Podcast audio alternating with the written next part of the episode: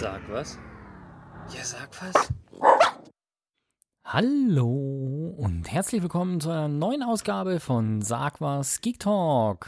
Hallo Matze. Hallo Peppi, auch herzlich willkommen von mir zur vorletzten Ausgabe vor der 200. Die 199. Genau. Und weißt du was? Ich habe mir heute gedacht, es ist schade, dass wir nichts tagesaktuell Politisches haben, weil ich würde mich fast irgendwie gerne aufregen über die Anti-Corona-Demonstrationen in Berlin. Oh ja. Ich habe am Samstag gedacht, mir haut's ein Vogel raus, als ich die Videos gesehen habe von da. Unbeschreiblich. Tja. Aber wir haben für euch trotzdem ganz spannende Themen. Und zwar bei mir ist es die ARD und die Standard Definition SD. Ein kleines Follow-up. Bei mir gibt es ein Xbox Series X versus PlayStation 5 Games-Vergleich. Die haben nämlich ihre Spiele vorgestellt. Und ich wage eine Analyse, was denn besser war.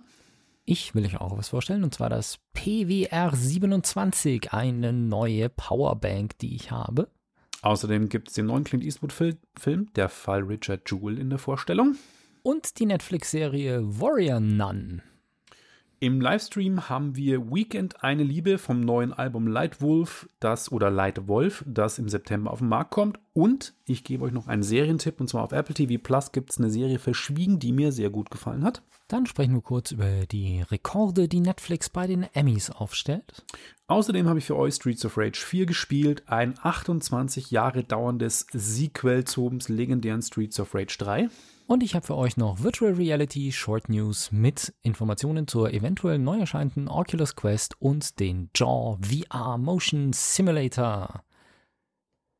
Und nachdem wir euch jetzt alle Themen einmal kurz vorgestellt haben, gehen wir in Medias Res und gehen sie in der Länge an. Und ich habe auch nur ein kleines Follow-up zum Thema ARD und live lineares Fernsehen. Wir hatten ja vor einer Weile berichtet darüber, dass der, das ZDF, das zweite deutsche Fernsehen, das Standard Definition Signal nicht abschaltet, sondern in SD und in HD parallel weiter streamen wird, während die ARD schon bekannt gegeben hatte, dass SD im Januar 2021 abgeschalten wird. Und wir haben damals die fast schon philosophische Frage aufgeworfen, ob es denn für das öffentlich-rechtliche Fernsehen vertretbar ist, die Leute quasi abzuhängen, die nicht über einen neuen, moderneren Flachbildfernseher verfügen.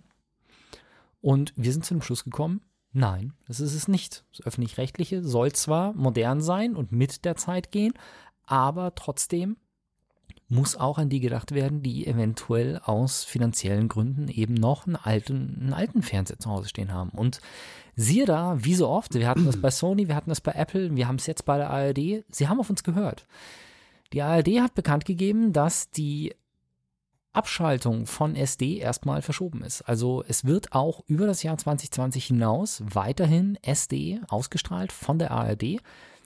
Arte hat sich da angeschlossen, also auch Arte wird noch einige Zeit empfangbar sein. Und wenn mich nicht alles täuscht, war da jetzt in dem Gespräch mindestens bis 2022, 2023 oder sowas. Also die haben die Verträge mit den Satellitenanbietern zumindest jetzt mal verlängert, dass da weiterhin auch das SD-Signal ausgestrahlt wird.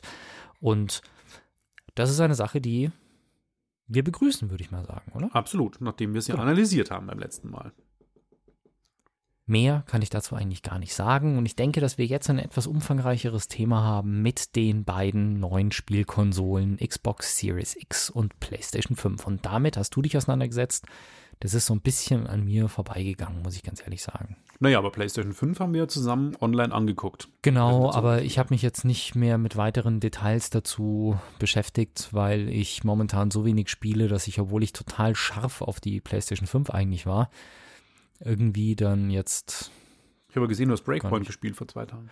Ja, weil ich mich gezwungen habe, das nochmal zu spielen, damit ich jetzt endlich, ich habe kurz bevor das angekündigt worden ist, dass es jetzt die Teammitglieder gibt, habe ich das Spiel halt durchgespielt. Das heißt, ich schalte so. ab und zu mal eine halbe Stunde ein, ah. um irgendwelche tagesaktuellen Aufträge zu spielen. Aber wenn die, das ist komisch bei mir. Ich kann stundenlang Nebenmissionen spielen, so lange, bis ich mit der Hauptmission durch bin. Sobald ich mit der Hauptmission durch bin, habe ich keinen Bock mehr, Verstehe. das Spiel einfach nur noch Nebenmission. Bei mir genauso. Ist bei mir genauso. So, da ist bei mir die Luft raus. Sobald ich die Hauptmission ja. abgeschlossen habe, ist für mich dann kein Reiz mehr da, dass ich das nochmal spiele.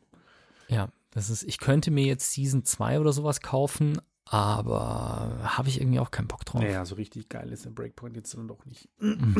Ja, ich mag's. Naja, ähm, auf jeden Fall ähm, haben die großen Sonys und Microsofts die neuen Konsolenspiele vorgestellt und das von der Sony war am 11.06.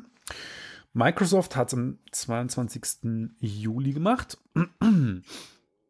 Und ich versuche natürlich objektiv zu bleiben, aber irgendwie ein bisschen subjektiv bin ich schon dabei, weil eigentlich jetzt bin ich. Weil du so ein Xbox-Fanboy bist. Eigentlich bin ich Xbox-Fanboy. Ja, also, na, was heißt Fanboy nicht? Ich finde halt einfach nur die Konsole besser und sie hat auch mehr Leistung in der aktuellen Generation. Aber ich muss leider sagen, was ich bei der neuen Präsentation gesehen habe von den neuen Konsolen, hat für mich die PlayStation 5 die Nase vorn und zu 80 Prozent steht die bei mir jetzt erstmal im Herbst äh, oder im Winter im, im, im Wohnzimmer und nicht die Xbox, weil irgendwie war die Xbox-Präsentation auch vorher schon, die ganzen Präsentationen, die wir gesehen haben, so ein bisschen eine Fadegeschichte. Klar, Microsoft sagt, die stärkste Konsole und bla.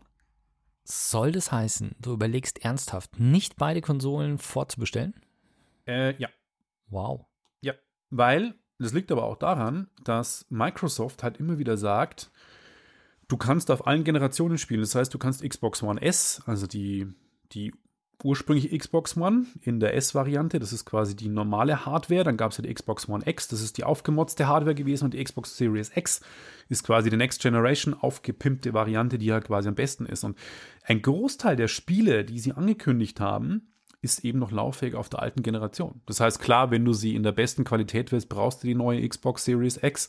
Aber du kannst halt viele Spiele eben gerade via Aushängeschild Halo Infinite ähm, auch noch auf der Xbox One X spielen und Xbox One S.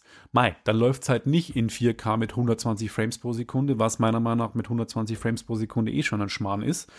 Ähm, 60 Bilder pro Sekunde reichen mir eh schon. Und ich bin froh, wenn es mit, mit 60 Bildern läuft und äh, Mai, dann schaut, dann habe ich halt nicht die harten Raytracing-Grafiken und sowas.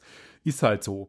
Aber ähm, die neue Konsole würde ich mir kaufen, wenn mir halt Spiele entgehen, die ich nicht spielen kann. Und bei der PlayStation 5 habe ich viel mehr Exklusivspiele gesehen, die mich halt irgendwie so richtig begeistern. Und das waren halt zum Beispiel ähm, viele japanische Spiele, weil halt einfach Sony ein japanischer Konzern ist und einfach der so ein bisschen ähm, fernöstliche Spiele auch gibt. Und bei Microsoft habe ich so einen Eindruck gehabt, dass man alles so PC-Spiele, Shooter, Horrorspiele, Rennspiele und was man halt am PC so sieht, der Flight Simulator und alles, alles ganz geil.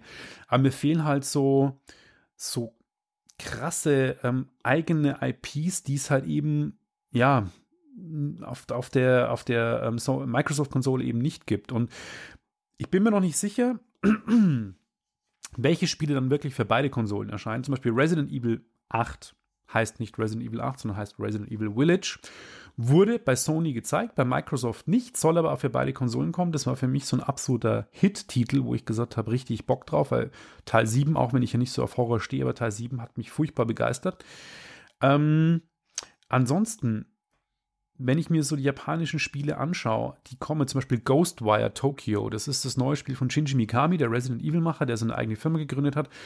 Das kommt, ähm, dann kommt für die, die Demon Souls ähm, Fraktion, also die gerne Souls Spiele spielen, kommt Demon Souls Remake raus. Ähm, Project Atia von Square Enix war ein Sony-exklusives Spiel, was für mich echt wie so ein cooles Action-Adventure ausgesehen hat. Das habe ich nicht bei Microsoft gesehen. Ähm, Sony hat exklusiv natürlich das neue Spider-Man-Spiel. Das ist zwar nur eine Nebengeschichte von Spider-Man, das man schon auf der PlayStation 4 kennt, aber man spielt Miles Morales. Ähm, heißt, ich fand Spider-Man damals cool. Das ist quasi eine neue Geschichte in der gleichen Welt, aber sieht geil aus. Und Sony hat äh, es gut gemacht, in der Präsentation herauszustellen. Damit protzen sie immer mit ihrer schnellen SSD, also mit ihrer eingebauten Speicherplatte ähm, die wahnsinnig schnelle Zugriffszeiten hat. Man konnte quasi in den ganzen Demos sehen, auch bei, ähm, wie hieß das, Jump'n'Run, Ratchet Clank, genau, wie sie zwischen verschiedenen Welten nahtlos hin und her springen können. Was halt jetzt nicht geht, weil einfach langsame Festplatten in den Konsolen sind und ein Sprung in ein komplett neues Grafikset einfach Ladezeiten hinter sich zieht, dass die ganzen Texturen im Speicher sind. Das geht anscheinend mit dieser SSD wirklich in Echtzeit ohne Probleme. Ähm, ich muss auch sagen, dass mich die Ladezeiten bei Spider-Man echt stellenweise genervt haben. Ja, bei so Open-World-Spielen ist das echt. Wobei, das kann man auch nicht sagen. Ich spiele gerade Ghost of Tsushima. Da gibt es einen Test übrigens in der nächsten Sagwas-Ausgabe. Ähm, das hat für ein Open-World-Game, wie Assassin's Creed mäßig groß ist, da haben sie die Ladezeiten teilweise künstlich verlängern müssen im Ladebildschirm, damit man die Tipps, die im Ladebildschirm sind, lesen konnte. Okay. Also das Ja, verstehe ich manchmal nicht, warum das also am Programmieren liegt. Ghost Recon ist auch irgendwie so eine Nummer, die ewig lädt. Ja. Ewig. Ja. Und Spider-Man war auch unangenehm lang. Ja. Also wenn ich wirklich schon mir überlege, ob ich jetzt einmal über die gesamte Map schwinge oder eine Schnellreise mache, hm, Ja, ja, ja, verstehe das schon. Ansonsten, was hat Sony noch gezeigt? Ähm, Ratchet Clank habe ich gerade schon erwähnt. Bin ich jetzt nicht so der Fan von den Jump'n'Runs, aber wer es mag, ist eine eigene IP. Was natürlich herausgestellt werden muss, ist Horizon Zero Dawn 2. Das nennt sich jetzt Horizon 2. Moment, was hat es für einen Untertitel? Wo habe ich's? Wo habe ich's? Wo habe ich's? Zero Dawn ist das mit den Dinosaurier-Robotern. Ja, genau. Und der zweite Teil heißt Horizon 2, Forbidden West. Das geht quasi jetzt in, im westlichen Teil der Vereinigten Staaten, geht es da zur Sache. Und äh, Gran Turismo 7 wurde natürlich gezeigt, äh, was wieder brillant aussieht. Ähm, das Spider-Man, was ich schon erwähnt habe. Ein neues Sackboy Big Adventure gibt es ein Jump'n'Run. Ähm, Assassin's Creed Valhalla kommt natürlich auch, aber für beide Konsolen. Ähm, Godfall fand ich ein bisschen ein komisches Actionspiel mit einem Fantasy-Setting und einem Hip-Hop-Trailer, was überhaupt nicht zusammengepasst hat, meiner Meinung nach, wo man sich echt den Eindruck hatte, ach Mist, wir brauchen eine Musik für einen Trailer, das machen wir am Tag vorher noch irgendwie. Äh, fand ich ein bisschen komisch. Ähm, Far Cry 6 kommt natürlich auch für beide Konsolen. Es kommt, äh, damit hat Sony die Präsentation angefangen, fand ich ein bisschen komisch, ein, eine Neuauflage oder eine Anpassung für GTA 5. Ich meine, GTA 5 ist jetzt fünf Jahre alt oder sechs. Ähm, und das wird jetzt quasi für PlayStation 5 nochmal angepasst. Ich meine, das ist ein geiles Spiel. Aber man kennt es. Also man kannte es schon in der letzten Generation, man kennt es jetzt in der PlayStation 4 Generation und jetzt kommt es für PlayStation 5 nochmal. Und so viel besser wird es auch nicht ausschauen, wahrscheinlich. Keine Ahnung, wenn das mit Raytracing dann wirklich gemacht wird, dann wird Ja, aber es ist trotzdem ein Spiel, was wie PlayStation 3 programmiert worden ist. Und die Grafiken haben sie deswegen auch nicht nochmal überarbeitet. Das Weiß ja ich kein- nicht, wenn sie den Polygon-Count erhöhen und so, man weiß es nicht. naja. Ähm, ansonsten, Dragon's Dogma kommt noch. Äh, das ist ein Capcom-Spiel, das ähm, ganz interessant eigentlich ist. Ein neues Oddworld, Soulstorm kommt. Aber schauen wir mal, ähm, was die Xbox-Fraktion macht. Und die haben natürlich ihre Präsentation mit ihrem Halo angefangen, was jetzt bisschen comicartige Grafik hat mit 4K und 120 Bildern pro Sekunde laufen soll im Multiplayer. Wer es braucht, viele Fernseher können das gar nicht, viele 4K-Fernseher, man braucht eine spezielle Schnittstelle. Also es macht volle Nutzung von der neuen Technologie schon, die die Microsoft Xbox mit sich bringt. Forza Motorsport natürlich, gibt es ein neues, muss natürlich Neues dazu kommen. Ähm, Ori and the Will of the Wisps hatten wir auch schon im Podcast. Das ist das schöne Jump'n'Run. Das haben sie jetzt nochmal hochgepimpt für die neue Xbox. Läuft jetzt mit 120 Frames pro Sekunde, lief eh schon mit 60. Also ich bin ja der Meinung, ab 60 wird es dann eigentlich lächerlich, weil dann das menschliche Auge und auch die Reaktionszeit überhaupt nicht mehr schnell genug ist für einen Otto-Normalspieler, dass er sagt, das kann er ausnutzen. Ähm, Obsidian Entertainment, die haben ein neues Rollenspiel angekündigt, Grounded, das hat ganz cool ausgesehen. Ähm, Hellblade 2, so ein God of War ähnliches ähm, Prügelspiel, was ich den ersten Teil ziemlich cool fand, der aber jetzt inzwischen exklusiv für die Xbox kommt, weil das Studio in die Microsoft Game Studios integriert worden ist. Das heißt, nichts mehr für PlayStation machen wird. Ähm, sie haben versucht, so ein paar Exklusivtitel aus dem Hut zu zaubern, zum Beispiel Psychonauts 2. Das ist so ein comic-ässiges Adventure von ähm, Tim Schäfer, der unter anderem für die LucasArts Adventures bekannt worden ist, mit dem Hauptdarsteller Jack Black. Und was ich jetzt persönlich aber ziemlich geil finde und leider anscheinend nicht für die alte Xbox kommen wird, ist Stalker 2. Stalker ist ein, ein Shooter, der am PC ja vor 10, 15 Jahren, glaube ich, für Furore gesorgt hat, weil er in Tschernobyl gespielt hat. Das heißt, das war so ein im, dieser abgeschotteten Atmosphäre in den, in den ehemaligen Katakomben und Ruinen von, von Tschernobyl gespielt. Und lange hat es geheißen, zweiter Teil kommt. Da haben sie die Katze aus dem Sack gelassen. Zweiter Teil kommt, exklusiv für Xbox. Ähm, das fand ich cool. Ein neues Tetris kommt, aber das ist ein Tetris Effect Connected. Das ist nur eine aufgemotzte Version der Tetris-Version, die es eh schon für PlayStation gibt. Ein Horrorspiel, The Medium, will ich noch rausstellen. Und am Schluss haben sie ein bisschen von, Micros, äh, von, von Apple geklaut. Apple hat ja am Schluss gerne, hat äh, Tim, Steve Jobs, One Tim more Jobs, genau. thing. One More Thing gesagt. Und das haben sie da jetzt auch gemacht und dann haben sie nochmal Fable präsentiert, das Rollenspiel, das schon da auf der Xbox 1 damals äh, gestartet ist. Ähm, eine Serie war von Microsoft. Und ein neuer Fable-Titel kommt. Aber irgendwie, auch wenn ich jetzt viele coole Spiele genannt habe, war die Xbox-Präsentation für mich so ein bisschen lame. Auch die Spiele-Trailer vor allem, die waren meistens Rendergrafiken oder Zwischensequenzen, gerade For- Forza. Forza Motorsport hast du die Garage gesehen, äh, den Motorblock, die Leute, wie sie Helme aufsetzen, die Rennfahrerhelme, dann Kleidung und alles super ausgesehen. Aber ich denke mir, wenn ich Rennspiel zeige, will ich sehen, wie die Fahrsequenzen aussehen und nicht irgendwie die scheiß Garage aussieht. Du hast von den Fahrsequenzen nichts gesehen. Ich dachte mir, es ist halt ein, es ist halt ein Zwischensequenzen- oder Render-Trailer, aber hat nichts mit dem Spiel zu tun. Und irgendwie habe ich so den Eindruck gehabt, dass Microsoft unter Zugzwang war. Oh Mist, Sony hat im Juni gut vorgelegt. Wir müssen jetzt auch was zeigen. Und ähm, das war so ein bisschen, hat für mich unbeholfen gewirkt und für mich so, auch wenn ich sagen muss, die PlayStation 5, die sie ja gezeigt haben, die ich echt nicht schön finde als Konsole, würde ich sie mir trotzdem eher ins Wohnzimmer stellen als die Xbox. So. Okay. Ich finde es schon beachtlich, dass du einfach überlegst, nur eine von beiden zu kaufen, weil Erstmal. für alle, die unseren neuen Hörer, den Matze noch nicht so lange kennen, bisher, seit wir uns kennen, hast du, glaube ich, jede Konsole vorbestellt, sobald man sie vorbestellen konnte und am ersten Tag der Verfügbarkeit zu Hause gehabt. Das stimmt nicht, weil die Xbox One nämlich auch nicht. Da habe ich auch damals die PlayStation 4 vorbestellt und die Xbox One habe ich erst ein halbes Jahr später gebraucht gekauft. Echt? Mhm. Okay. Mhm. Tja. Jetzt wisst ihr Bescheid. Ich habe was Neues. Schon ein bisschen getestet jetzt. Und ich muss sagen, es war ein Kickstarter-Projekt. Wer hätte es gedacht, es hat sich verzögert? Es ist Ach was. später gekommen. Passiert als dir ja gedacht. nie. Nee. Aber das Beste war, im Dezember haben sie angekündigt, sie hatten irgendwie Versandprobleme. Sie wollten es erst aus China verschicken und dann hat das nicht funktioniert und dann haben sie die gesamte Produktion von China nach USA geschickt und dann von USA aus verschickt. Und kein Scheiß. Ich habe einen Tracking-Code von dem, von dem Paket gehabt.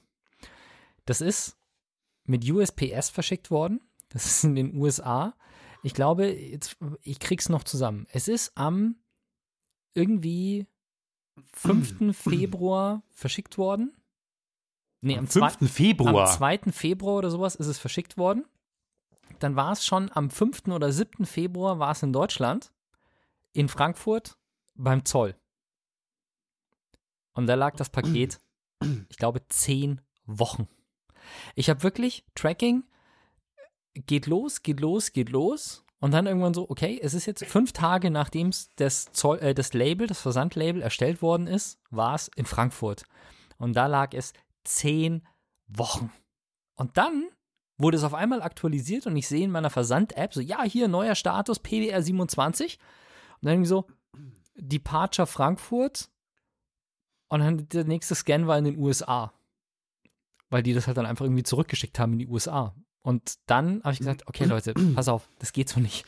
Ihr müsst das nochmal rausschicken. Erstens, und das finde ich sowieso eine unheimliche Frechheit, wenn du aus dem Ausland, also wenn du von aus den USA mit USPS etwas verschickst, dann gibt es zwei Versandklassen. Standard und Premium. Die Premium-Pakete werden vom deutschen Zoll innerhalb von zwei Werktagen bearbeitet. Die Standardpakete haben eine durchschnittliche Wartezeit von acht Wochen. Und ich verstehe ehrlich gesagt nicht, warum der deutsche Zoll Bearbeitungen basierend auf den Versandkosten der Versanddienstleister durchführt. Das war eine Sache, die ich mich da gefragt habe und ich habe keinen Grund dafür gefunden. Also wenn irgendjemand mir das erklären kann, warum der Zoll als öffentliche Institution in irgendeiner Form Pakete unterschiedlich behandelt, abhängig davon, wie sie ähm, von den privaten Dienstleistern ähm, bereitgestellt werden. Komisch. Und du hast beim Zoll doch, du hast keinerlei, Ans du hast keinerlei Ansprechpartner. Ich habe bei DHL angerufen, ich habe beim Zoll angerufen, die haben gesagt, die müssen bei DHL anrufen, weil die liefern das in Deutschland aus. Dann habe ich bei DHL angerufen und haben gesagt, ja, aber sie sind ja der Empfänger, nicht der Versender. Dann müssen sie, muss der Versender einen Verlustauftrag bestellen, einen Verlustantrag oder einen Nachforschungsantrag und zwar bei USPS. Also ich hatte echt null Möglichkeiten. Irgendwann habe ich aufgegeben und dann ging es zurück in die USA. Dann wurde es nochmal mit, ich weiß gar nicht mehr, ob es FedEx oder UPS war, eins von beiden.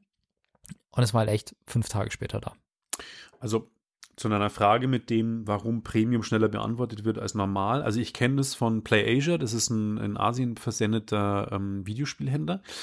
Und wenn du teuer bestellst, dann machen dir die Zollunterlagen so fertig, dass das ohne Probleme durch den Zoll geht. Und wenn du es günstig bestellst, dann kann sein, dass am Zoll hängen bleibt und du ewig darauf wartest. Vielleicht ist das der Unterschied zwischen Premium und normal. Dass da Zollunterlagen speziell vorgefertigt werden. Genau. Okay. Dass die Post quasi ähm, speziell irgendwas da, die US Postal Services speziell irgendwie vorbereitet, damit es durch den Zoll geht. Ja, U, äh, UPS war es, mit dem es verschickt worden ist, weil ich habe von UPS. Ich dachte, USPS. Nee, ursprünglich USP, USPS, das ist der United States Postal, Postal Service, Service, und UPS ist United Parcel Service, genau. UPS, die braunen Autos, mit denen wurde es dann beim zweiten Mal verschickt und die haben die Zollformalitäten auch komplett durchgeführt, inklusive der Steuer und äh, Einfuhr, Umsatzsteuer und so weiter und so fort. Hat alles UPS gemacht und hat mir da eine Rechnung geschickt, beziehungsweise wir haben es bar gezahlt an der, an der Tür und ich habe danach eine Rechnung bekommen über die Gebühren. So, was habe ich bestellt eigentlich? Eine Powerbank. Ich weiß nicht, ob jemand von euch mein Urlaubsvideo, Urlaubstechnik-Video mal gesehen hat. Gibt es bei mir auf YouTube. Ich habe im Urlaub gerne eine große Powerbank dabei. Und zwar eine, die 220 Volt macht.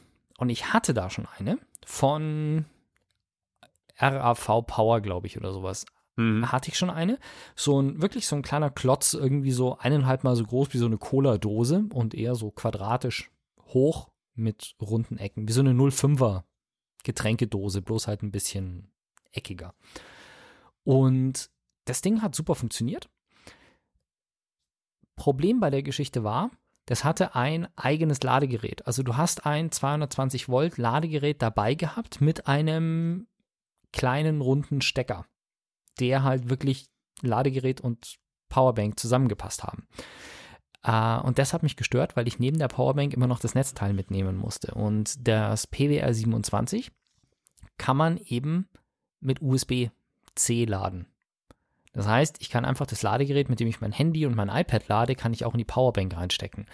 Und was ist jetzt das Coole dran? Also, es ist eine 27.000 Milliampere-Stunden Batterie. Das sind 99 Wattstunden. Und warum ist das wichtig? Weil die TSA-Regelung für Flugzeuge ist, dass du Batterien bis zu 100 Wattstunden mit an Bord nehmen darfst.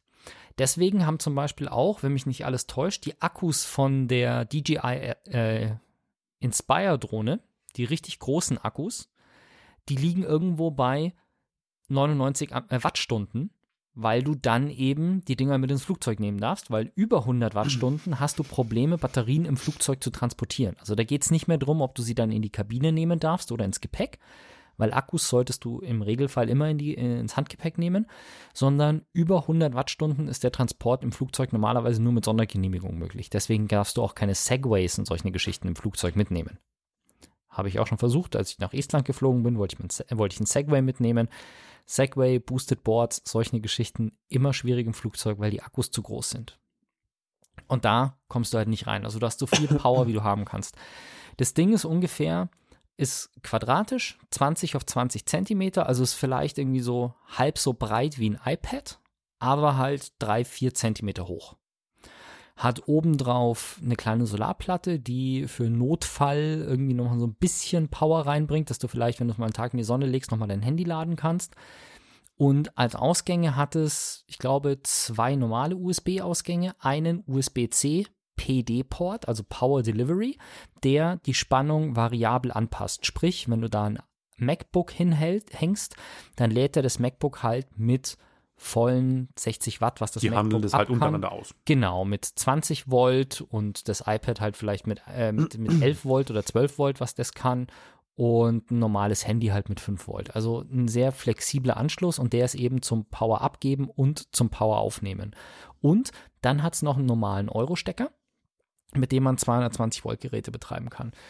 Was ich jetzt dummerweise nicht geschaut habe vorher ist, wie viel Watt der ab kann. Ich bilde mir ein, irgendwo gelesen zu haben, dass der 100 Watt kann. Hm. Ich weiß es nicht, wie viel Watt man darüber rausziehen kann. Also du kannst damit jetzt keinen Staubsauger betreiben oder sowas, aber wir haben mit dem alten, den wir hatten zum Beispiel, als wir in Sansibar im Urlaub waren und dann irgendwie mal der Strom ausgefallen ist, haben wir unseren Zimmerventilator, den wir da hatten, weil die Klimaanlage natürlich dann auch nicht ging, haben wir unseren Zimmerventilator einfach an die Powerbank angeschlossen und das hat funktioniert. Also sowas, so kleine Geräte kann man damit betreiben und es ist manchmal halt einfach unheimlich praktisch. Auch wenn du zum Beispiel Drohnenakkus laden willst oder sowas, steckst du das 220 Volt-Gerät, äh, Ladegerät einfach da ein und es läuft durch. Manchmal ist das echt cool. Und das Ding ist IP67, sprich Wasser- und Staubgeschützt. Das kann quasi eine halbe Stunde, einen Meter tief unter Wasser liegen, ohne dass was passiert. Es ist ähm, Drop-Proof, also man kann es irgendwie runterschmeißen. Und zwar, die Angaben habe ich jetzt in Fuß, die habe ich nicht umgerechnet. Also 10 Meter auf Zement äh, Entschuldigung, nicht 10 Meter, 50 Fuß, das sind 15, das sind fast 18 Meter. Also aus 18 Meter Höhe kannst du es auf Zement fallen lassen und aus 1000 Fuß, das sind gut 300 Meter, kannst du es in Sand fallen lassen. Mhm. Und ich habe wirklich Videos gesehen, wo sie das Ding aus dem Hubschrauber irgendwie auf eine Wiese werfen. Aus eben Krass. mehreren hundert Meter Höhe. Krass. Und ich habe auch das äh, Crush Proof haben sie auch gezeigt, sprich du kannst da drüber, du kannst da ziemlich viel Gewicht drauf ausüben und zwar zwei Tonnen. Also wenn du das Ding irgendwie runterfallen lässt und jemand fährt mit dem Auto drüber, bei einem normalen europäischen Auto sollte das kein Problem sein. Weil so ein Reifen, wenn ein Auto drei Tonnen wiegt, dann sind ja auf einem Reifen nicht drei Tonnen, sondern nur ein Viertel davon. Insofern, und das ist dann schon ein großes Auto für deutsche Verhältnisse, ähm, kannst du damit schon einiges machen. Und ja, ich bin soweit bisher zufrieden. Man muss ein bisschen darauf achten, man muss lernen, wie man es bedient, weil es hat einen Knopf, mit dem kann man es einschalten, ausschalten und kann natürlich auch die integrierte Taschenlampe bedienen. Und am Anfang dachte ich, der Knopf, der hat einen schlechten Druckpunkt. Der Knopf ist kaputt, weil ich irgendwie das nicht geschafft habe, den Erst habe ich es nicht geschafft anzuschalten und dann habe ich die Taschenlampe als Versehen angemacht und habe die Taschenlampe nicht mehr ausbekommen. Dann musste ich mal in die Gebrauchsanweisung gucken. Aber ansonsten, wenn man das einmal raus hat, tolles Ding. Also wer eine richtig fette Powerbank sucht, PVR 27 von Roam Proof. Ich bin bisher sehr zufrieden damit und vor allem der, ich meine, so eine große Powerbank ist immer schwer, also die wiegt ein paar hundert Gramm, äh, keine Ahnung, wiegt ein bisschen was. Aber letzten Endes im Vergleich zu meiner RAV Power bin ich sehr glücklich, weil das Gewicht ist ähnlich und ich brauche kein extra Ladegerät mehr mitzunehmen. Und jetzt gerade benutze ich sie selbst im Wohnmobil, weil abends, wenn ich keine Solar, keinen Solarstrom mehr habe, schone ich meine Wohnmobilbatterien und lade mein iPad und mein Handy und solche Sachen über die Powerbank. Und tagsüber, wenn die Sonne runterbrutzelt und ich nicht weiß, wohin ich soll mit dem ganzen Solarstrom, dann lade ich die Powerbank einfach wieder auf. Ist cool. Klingt echt ein gutes Teil. Ja. Ich habe einen Filmtipp für euch und zwar, ich bin großer Clint Eastwood-Fan und zwar nicht unbedingt von seiner politischen Gesinnung, der ist ja, glaube ich, so ein bisschen ein NRA-Fan, also Waffenlobby in den USA, aber er macht gute Filme, das muss man ihm lassen. Und äh, gefeiert habe ich ihn ja wirklich so vor, uh, 15, 13 Jahre her, ähm, Gran Torino, großartiger Film, da habe ich begonnen, ihn quasi zu lieben. Und äh, dann kamen Filme wie Flags of Our Fathers und Letters from Iwo Jima, die ich richtig geil fand auch nochmal in letzter Zeit waren seine Filme so ein bisschen mm, lame. Der letzte war, also bevor den ich jetzt besprechen werde, und zwar ist es der Fall des Richard Jewell. Der Film vorher war The Mule, da ging es um einen Drogenkurier, einen alten, einen, einen Rentner, der quasi als Drogenkurier für die amerikanische Drogenmafia arbeitet. Auch eine Geschichte, die in, auf wahren Begebenheiten be, beruht. Oder vorher dieser Film über den, den Bombenattentäter ähm, in den Zügen nach Paris. Ähm, die fand ich nicht so geil, aber der Fall Richard Jewell jetzt hat mir wieder besser gefallen. Um was geht's? Es geht um ähm, Richard Jewell, wie der Name sagt. Und der ist ein, ein Wachmann, der so ein bisschen ein. Er ist. Puh, sage ich das jetzt politisch korrekt? Ich glaube, geistig nicht ganz auf der Höhe, aber ein total liebenswerter Kerl und ähm, ist so ähm, in verschiedenen Jobs irgendwie und versucht immer Anerkennung zu bekommen und ist dann irgendwie bei den Olympischen Spielen in Atlanta Wachmann und verhindert ähm, vermeintlich einen Bombenattentat beziehungsweise äh, entdeckt den Bombenattenschlag, der bei, äh, Bombenattentat bei, bei, den Olympischen Spielen ähm, im Centennial Park, Olympic Park in Atlanta, am 27. Juli 96 stattgefunden hat. Allerdings glaubt man ihm nicht, dass er nicht selber die Bombe gelegt hat, sondern schiebt es ihm in die Schuhe. Also die Medien versuchen, es ihm in die Schuhe zu schieben. Und der Film dreht sich quasi um diesen, diesen Twist und diese, diese Zerrissenheit. Ist Richard Jewell tatsächlich ein Held Oder ist er wirklich der Attentäter von diesem, von diesem Anschlag? Und ähm, der Film dreht sich eben darum, ist super gespielt auch, wenn man sich die Originalbilder von, von Richard Jewell anschaut, ist es richtig gut, wie eben der Paul Walter Hauser ihn verkörpert. Ähm, als Anwalt von Paul Walter Hauser, aka Richard Jewell, ist Sam Rockwell in der Rolle von Watson Bryan zu sehen und die Mutter von Richard Jewell spielt Kathy Bates, die ich auch eine ziemlich gute Schauspielerin finde, die ist auch richtig gut besetzt. Und ähm, die böse Redakteurin Olivia Wilde gespielt, die spielt die Kathy Scruggs, die wiederum, ähm, ja, die ist quasi die böse Reporterin, die das Ganze versucht in den Dreck zu ziehen und es zeigt so quasi die bösen Medien, die das irgendwie zeigen und eben auch der Richard Jewell, der teilweise gar nicht weiß, was um ihn rum passiert. Der Film ist, ist gut erzählt, packend, man fiebert mit, Leider, wie die letzten, oder finde ich fast alle Clint Eastwood-Filme, ist er ein bisschen billig gemacht. Also er ist gut gedreht, aber bei Special Effects und bei großen Totalen, wenn dann viele Statisten zu sehen hast, immer das Gefühl, das ist entweder digital erweitert oder die Statisten, ja, weiß ich nicht, das wirkt immer so ein bisschen billig. Ist halt keine Hochglanzproduktion, aber ein sehenswerter Film. Leider hat ihn die Corona-Pandemie nicht ins Kino bringen lassen. Erstmal, der Kinostart war für den 19. März gedacht. Der wurde abgesagt. Und nun läuft der Film seit 25.06. in den deutschen Kinos. Ich würde aber sagen, es lohnt sich, wenn man sich in Kinos traut. Vielleicht gibt es auch Open-Air-Kinos oder irgendwie auch Autokinos sind da gerade in. Genau, Pop-Up-Autokinos. Genau, dann sollte man sich den Film auf jeden Fall anschauen, weil er ist wirklich ein sehenswerter Film. Und ich verrate natürlich nicht, wie es ausgeht. Ähm, es ist wirklich sehenswert. Und ähm, äh, Clint Eastwood ist ja auch in die Jahre gekommen jetzt schon, aber er schafft es trotzdem immer wieder sehr emotional, seine Filme zu erzählen. Und da man eben weiß, dass das Ganze auf einer wahren Geschichte basiert, finde ich, ist es äh, wirklich ein sehenswerter Film. Ich war noch nie im Autokino. Echt nicht? Ich, erst einmal. Vor, vor drei Jahren oder vier. Ich nicht. Das muss ich unbedingt noch machen. Bevor sie, bevor sie alle sterben. Gerade kommen ja neue, aber ansonsten sterben die ja tendenziell eher. Ich habe mich nicht ins Kino gewagt. Ich habe mich vor den Fernseher gesetzt und habe auf Netflix die Serie Warrior Nun angeschaut. Also die Kämpfernonnen.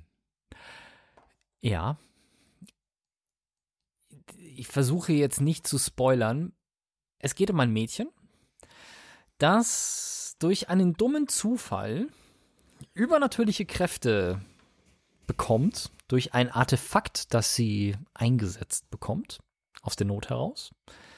Und auf einmal ist sie die erhabene Kämpfer-Nonne. Also Nonne ist sie deswegen nicht, aber dieses Artefakt trägt normalerweise die, ähm, ich sage jetzt mal, die, die Warrior Nun eben äh, aus dem Order of the Crucified Sword. Ich habe es mir auf Englisch angeschaut, ich weiß nicht, wie es im Deutschen heißt, weil Orden des gekreuzigten Schwertes oder gekreuzten Schwertes heißt, klingt irgendwie ein bisschen komisch, aber es ist eben ein geheimer Orden mit kämpfenden Nonnen in der katholischen Kirche, die natürlich gegen das Böse auf Erden kämpfen, also so ein bisschen gegen Dämonen und sowas. Also es ist wirklich mit hier Nonnen und übersinnliche, äh, übernatürliche Kräfte der Nonne, vor allem der Hauptwarrior Nun eben. Nur eine hat diese übernatürlichen Kräfte und die kämpfen gegen das Böse in Form von Dämonen, die eben in unsere Welt kommen und dort Menschen beeinflussen,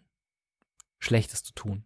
Also das basiert darauf, dass der Drogensüchtige quasi sich nicht mehr gegen den Dämon wehren kann und sich deswegen selbst zerstört. Der Dämon kann im Regelfall keinem physisch etwas zuleide tun.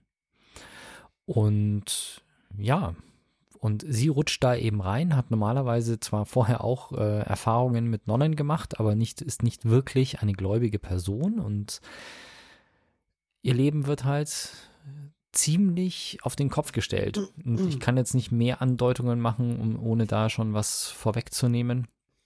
Ähm, es ist mh, mm, eine sehr actiongeladene Serie die spielt natürlich mit dem Übernatürlichen, also sowohl die ganze Dämonengeschichte, die Kirche ist sehr stark im Vordergrund natürlich, weil klar, es gibt Priester und Orden, aber es sind nicht alle das, wofür man sie hält natürlich. Also auch ein Pastor hat eine Vorgeschichte, bevor er Pastor geworden ist und es gibt Kardinäle und einen Papst und all das. Und sie haben mich persönlich ganz gut an der Nase rumgeführt. Also ich war von dem einen oder anderen Plot-Twist dann doch ganz erstaunt.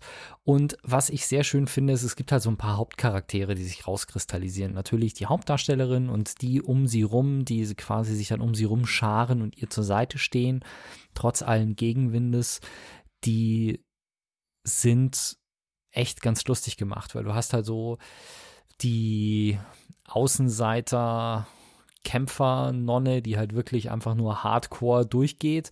Du hast so die die Geek-Nonne, du hast so die, das süße Dummchen irgendwie so, die total liebenswert ist, aber halt irgendwie so ein bisschen, ja, daneben manchmal einfach. Und das ergibt ein ganz cooles Ding und die, die Geek-Nonne ist halt auch, beziehungsweise, ich glaube, die Geek-Nonne ist sogar die lustige, es gibt so eine ganz strenge, disziplinierte, die halt Kämpferin ist, weil sie schon seit sie ein fünfjähriges Kind ist, Aikido macht und sowas. Und da haben sie ein paar wirklich mega geil choreografierte Kampfszenen drin. Also so wirklich Hand-to-Hand-Combat, Nahkampfgeschichten. Da sind wirklich ein paar richtig krasse Sachen dabei. Es gibt natürlich auch das, den ganzen Plot Kirche gegen Wissenschaft mit ähm, entsprechend hier Portale in andere Welten öffnen und solche Geschichten.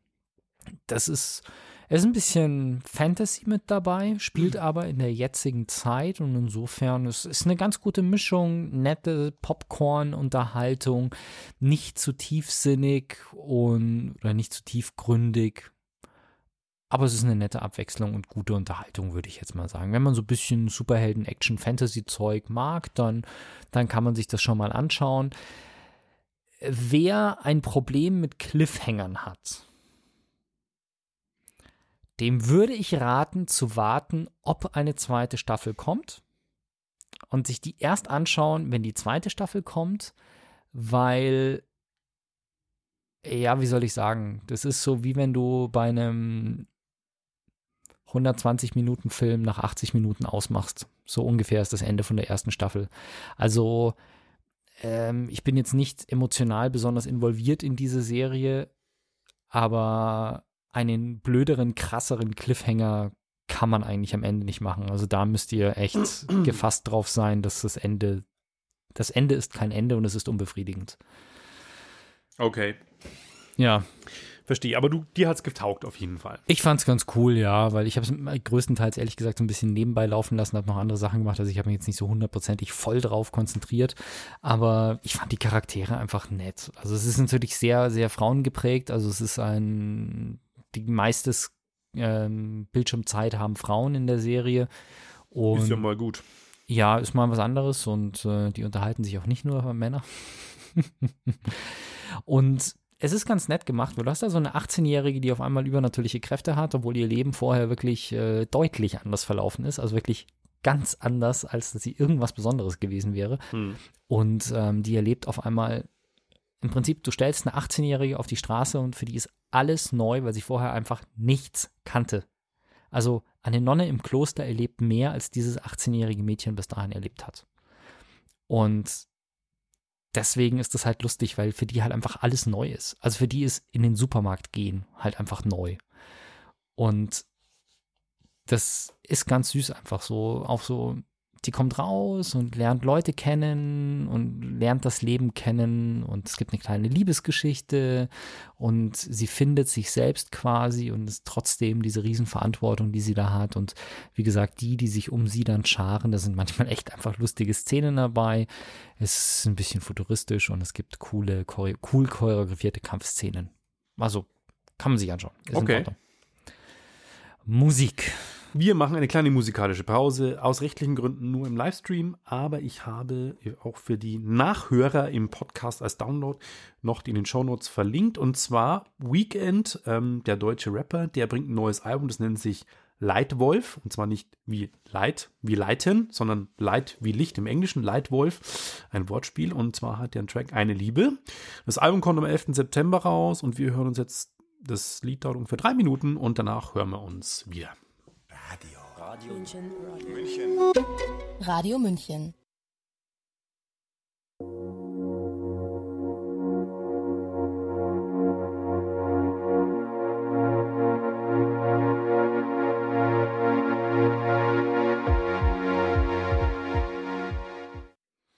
Und da sind wir wieder. Ich befürchte fast, dass am Ende von dem Track mehr Stille war, als ich dachte. Tja, eigentlich nicht. Ähm, normal endet es mit, mit den letzten Sekunden. Aber auf jeden Fall, das war ähm, eine Liebe vom neuen Album von Weekend, das im, am 11. September auf den Markt kommt, und zwar Lightwolf. Und äh, bisher fand ich die Singles alle ganz cool davon. Aber von cool kommen wir zu einem Serientipp. Und zwar wieder mal was auf Apple TV Plus.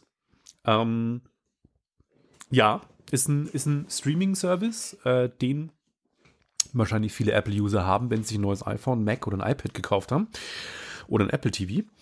Ähm, ich persönlich habe immer mal wieder reingeschaut und muss sagen, es gibt nicht viel, aber das, was es gibt, ist von der Qualität sehr hochwertig produziert und auch inhaltlich relativ gut. Und neu gab es dann eben, ich glaube im April oder Mai ging das an Start, Verschwiegen, eine Serie mit Chris Evans, den man als den Captain America kennt.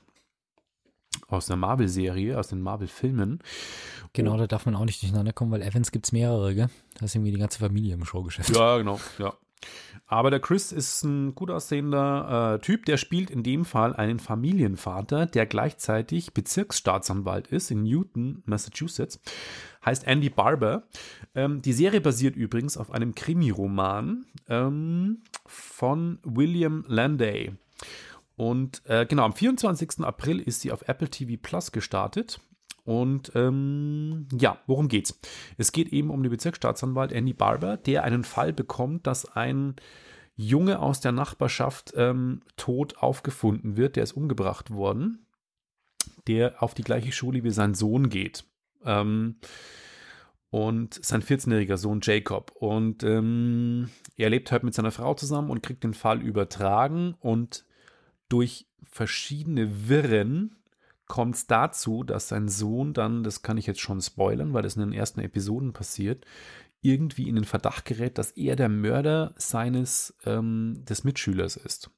Das liegt daran, dass er unter anderem eine Tatwaffe irgendwie bei sich hat oder hatte oder besitzt, dass er irgendwie sich im Internet gerne so ähm, krasse Torture-Porn-Seiten angeguckt hat und auch irgendwie einen Disput hatte mit dem Jungen aus der Schule und deswegen kommt er ähm, in, in den Verdacht. Und dazu kommt noch, dass man im Laufe der Geschichte der Handlung, die acht Episoden ist, noch dazu was erfährt aus der Vergangenheit von dem Hauptdarsteller Chris Evans, aka Andy Barber.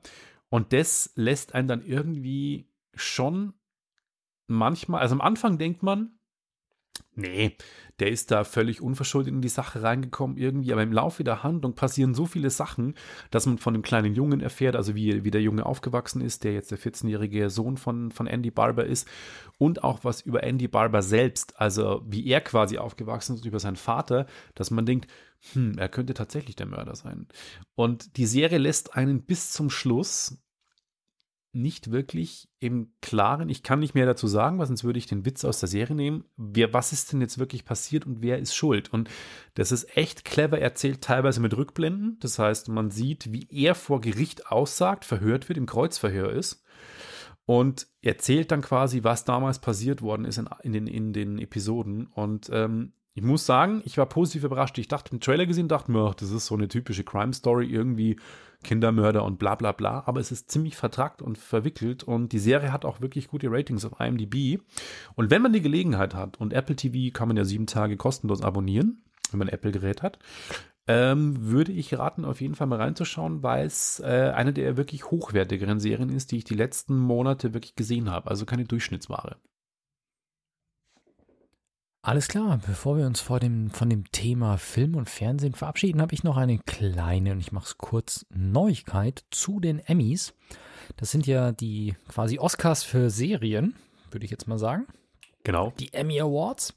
Und da ist natürlich immer die Frage, welches Studio hat hier irgendwie die meisten Player äh, oder die meisten ja, Serien am Laufen. Und da ist normalerweise HBO mit so Produktionsformaten wie Game of Thrones natürlich immer ganz weit vorne mit dabei. Aber unterdessen mischt Netflix da auch so ein bisschen mit und macht HBO ordentlich Konkurrenz. Und dieses Jahr hat Netflix es tatsächlich geschafft, einen Rekord zu brechen. Die haben nicht nur mehr Nominierungen als HBO. HBO hat 107 Nominierungen dieses Jahr bei den Emmys Und Netflix hat sage und schreibe rekordhaltende oder nicht rekordverdächtige, sondern es ist ein Rekord, 160 Nominierungen in den Emmy Awards, die am 20.09. vergeben werden. Und da kommen wir jetzt schon zu dem Punkt, Sie sind nominiert. Sie haben noch keine Preise gewonnen. Also bis jetzt, ja, rekordverdächtig. Aber wir werden sehen, wie sie dann am Schluss wirklich abschneiden. Und am Schluss zählt nur, wer den Emmy bekommt, nicht wer nominiert worden ist. Und ein Film, der das eindeutig bewiesen hat, ist, da muss ich immer dran denken, wenn ich an Nominierung versus Gewinne hab, äh, denk, äh, darüber spreche, ist The Heart Locker der hieß The tödliches, Hurt Locker. The Hurt Locker. Der Hm. hieß tödliches Kommando auf Deutsch. Deutsch, ja. Mit, ähm, oh Gott, wie habe ich, jetzt habe ich den Hauptdarsteller vergessen. Egal. Der Film hat Nominierungen ohne Ende kassiert, wirklich ohne Ende. Aber hat er nichts gewonnen. Also ganz, ganz wenig. Im Verhältnis zu dem, was er, was er nominiert war, hat er extrem wenig gewonnen. Also am Schluss zählen halt die Siege und da werden wir dann sehen, wie Netflix gegen HBO abschneidet am 20.09.2020. Mehr kann ich dazu gar nicht sagen. Du hast noch ein Computerspiel, beziehungsweise wir nähern uns jetzt der Computerspielecke, eine Videospielecke in dieser Ausgabe. Eher Videospiel. Computerspiele sind nicht so mein. Videospiel. Ähm, Streets of Rage 4, das ist ähm, ein Herzensspiel von mir, weil Streets of Rage war eine legendäre Videospielserie auf dem Sega Mega Drive und Master System. Total altbacken. Es war ähm, so ein Spiel, wo man von links nach rechts durch Levels läuft, mit einem Typen, der meistens ein durchtrainiertes äh, Oberkörpergebau hat, mit einem engen T-Shirt, eine Tussi irgendwie, die leicht äh, bekleidet war, und einem Ex-Wrestler oder krassen Schrank, zwei Meter groß, ein Meter breit, die sich durch Levels prügeln und Hinterhöfe, Punks und äh, allen Abschaum der Großstadt äh, durch die Gassen hauen, gab es für die Nintendo-Ecke Final Fight hieß die Serie, auf Mega Drive hieß es Streets of Rage. Aber Streets of Rage 2 hatte, also das war der zweite Teil, echt damals einen äh, richtigen Kultstatus, hat es auch heute noch, weil Musik war damals revolutionär geil, Grafik war geil, Spielbarkeit war cool. Und der dritte Teil kam dann, ich glaube, vor 28 Jahren raus und ähm, keiner denkt mehr, dass man 28 Jahre, ich meine, wer spielt heute noch so Side-Scrolling Beat'em-Ups? Die gibt es eigentlich nicht mehr. Brawler nennt man die eigentlich.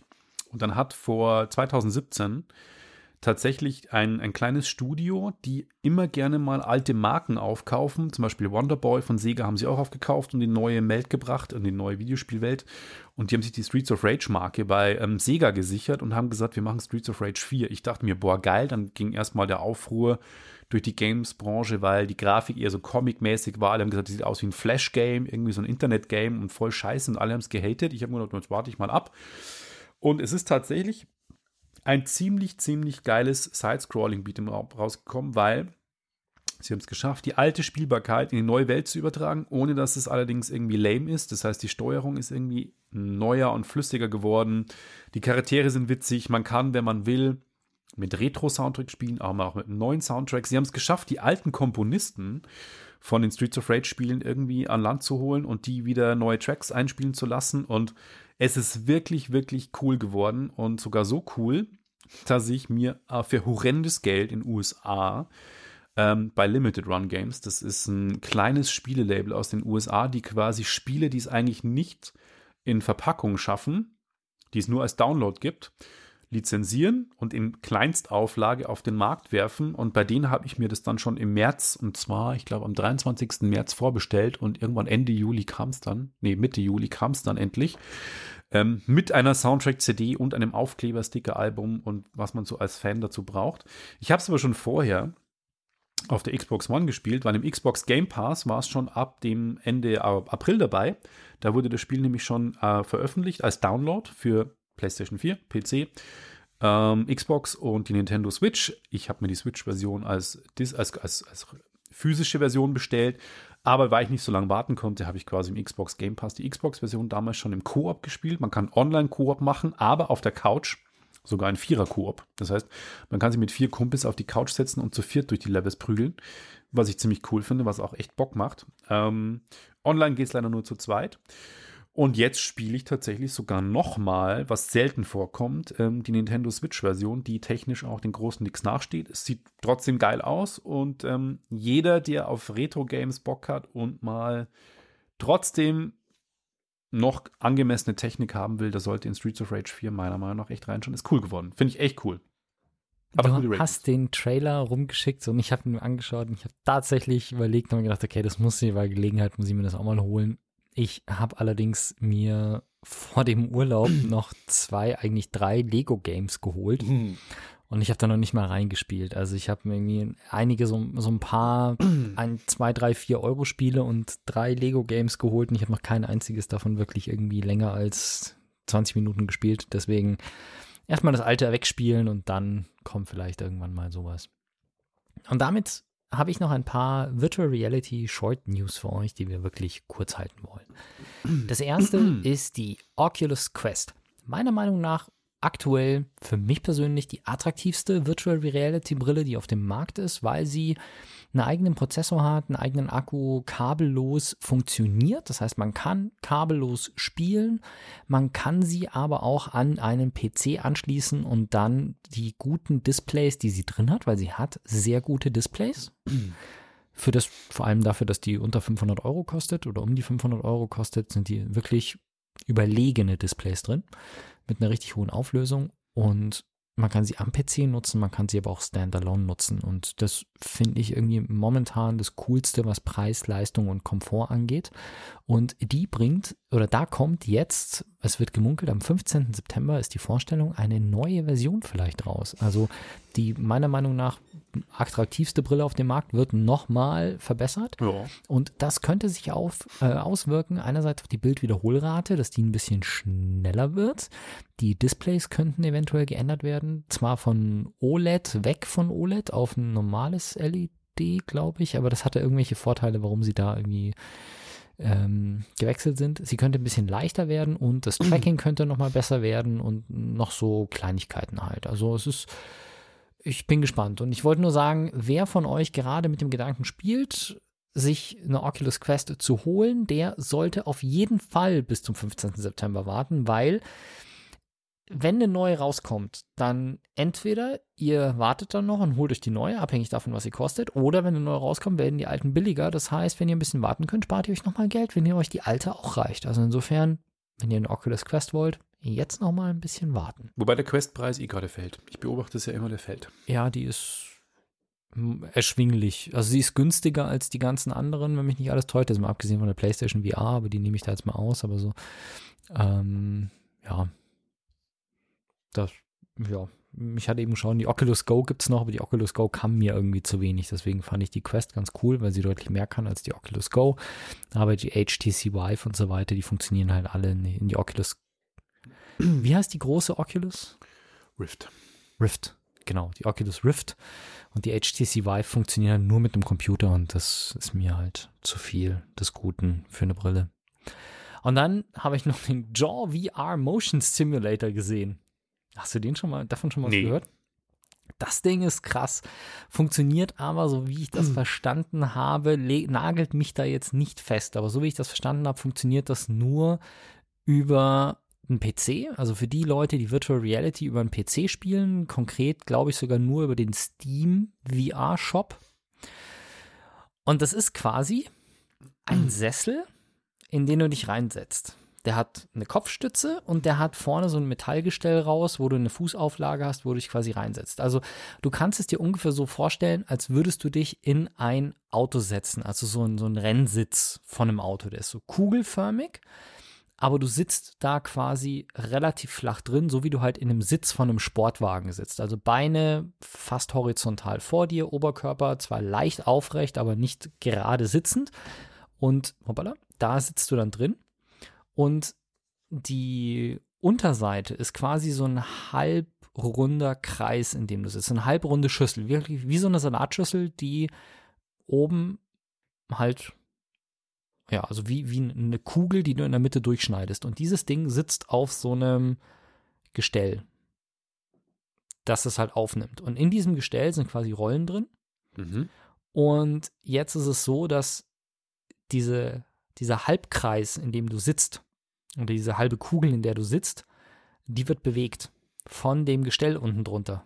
Und zwar, die kann gekippt werden in alle Richtungen, in denen du eben so eine Kugel kippen, also eine Halbkugel kippen kannst. Also du kannst quasi nach links und rechts gekippt werden und nach vorne und hinten. Und das kann natürlich auch 360 Grad im Kreis drehen. Das heißt, wenn du da drin sitzt, und du machst mit deinem Auto, du fährst einen, einen Rennsimulator und du machst eine Kurve, dann dreht dieses ganze Ding wirklich um 90 Grad nach links, wenn du um 90 Grad eine Kurve fährst. Und das ist sehr lustig, weil du brauchst halt viel Platz, weil wenn das Ding halt einfach einmal 360 Grad sich rumdreht, dann kreiselst du halt auch wirklich um 360 Grad. Und wenn da ein Schrank steht, dann hast du halt deine Beine im Schrank auf einmal. Und äh, kann man halt einstellen, wie krass es geht, in welche Richtung, bis zu welchem Winkel und sowas, kann man alles über die Software einstellen. Das ist ganz lustig. Ähm, geht los bei 1000, lass mich spicken, 1490 Dollar. Das heißt, wenn jemand so ein Hardcore-Tracking-Setup hat oder sowas, dann ist das, würde ich mal sagen, im Rahmen des äh, Möglichen, wenn sich jemand halt einen, coolen Flugsimulator dahinstellen will oder sowas. Also ich stelle mir ganz ehrlich, ich stelle mir sowas halt geil vor, wenn du man kennt ja diese virtuellen Cockpits, die sich Leute teilweise bauen. Und ich glaube, dass du sowas halt, wenn der Flight Simulator dann mal Virtual Reality unterstützen sollte und du benutzt halt eine Virtual Reality Brille und sitzt halt dann wirklich im Cockpit, hockst dich in so einen Stuhl rein, äh, könnte schon echt cool sein, würde ich sagen. Vor allem, weil du natürlich auch die entsprechenden ähm, Aufnahmemöglichkeiten hast, sodass du wirklich ein Lenkrad oder ein Flight Control und sowas halt anbringen kannst. Sehr cool. Und damit kommen wir zum Ende der 199. Ausgabe von Sag was Geek Talk und ja. Vielen Dank fürs Zuhören, empfehlt uns weiter und wir hören uns in der 200. Sendung. Bis zum nächsten Mal. Ciao, ciao. Ciao. Wenn euch das nun gefallen hat, dann liked uns auf facebook.com slash sagwaspodcast und abonniert uns auf iTunes oder im Podcatcher eures Vertrauens. Alle Infos zur Show, den Themen und alle Folgen gibt es auch auf www.sag-was.com. Fragen, Anregungen und Feedback nehmen wir gerne über Facebook oder als Kommentar auf der Website entgegen. Und wenn ihr gerade Zeit habt, dann bewertet uns doch bei der Podcast-Plattform, auf der ihr uns gefunden habt.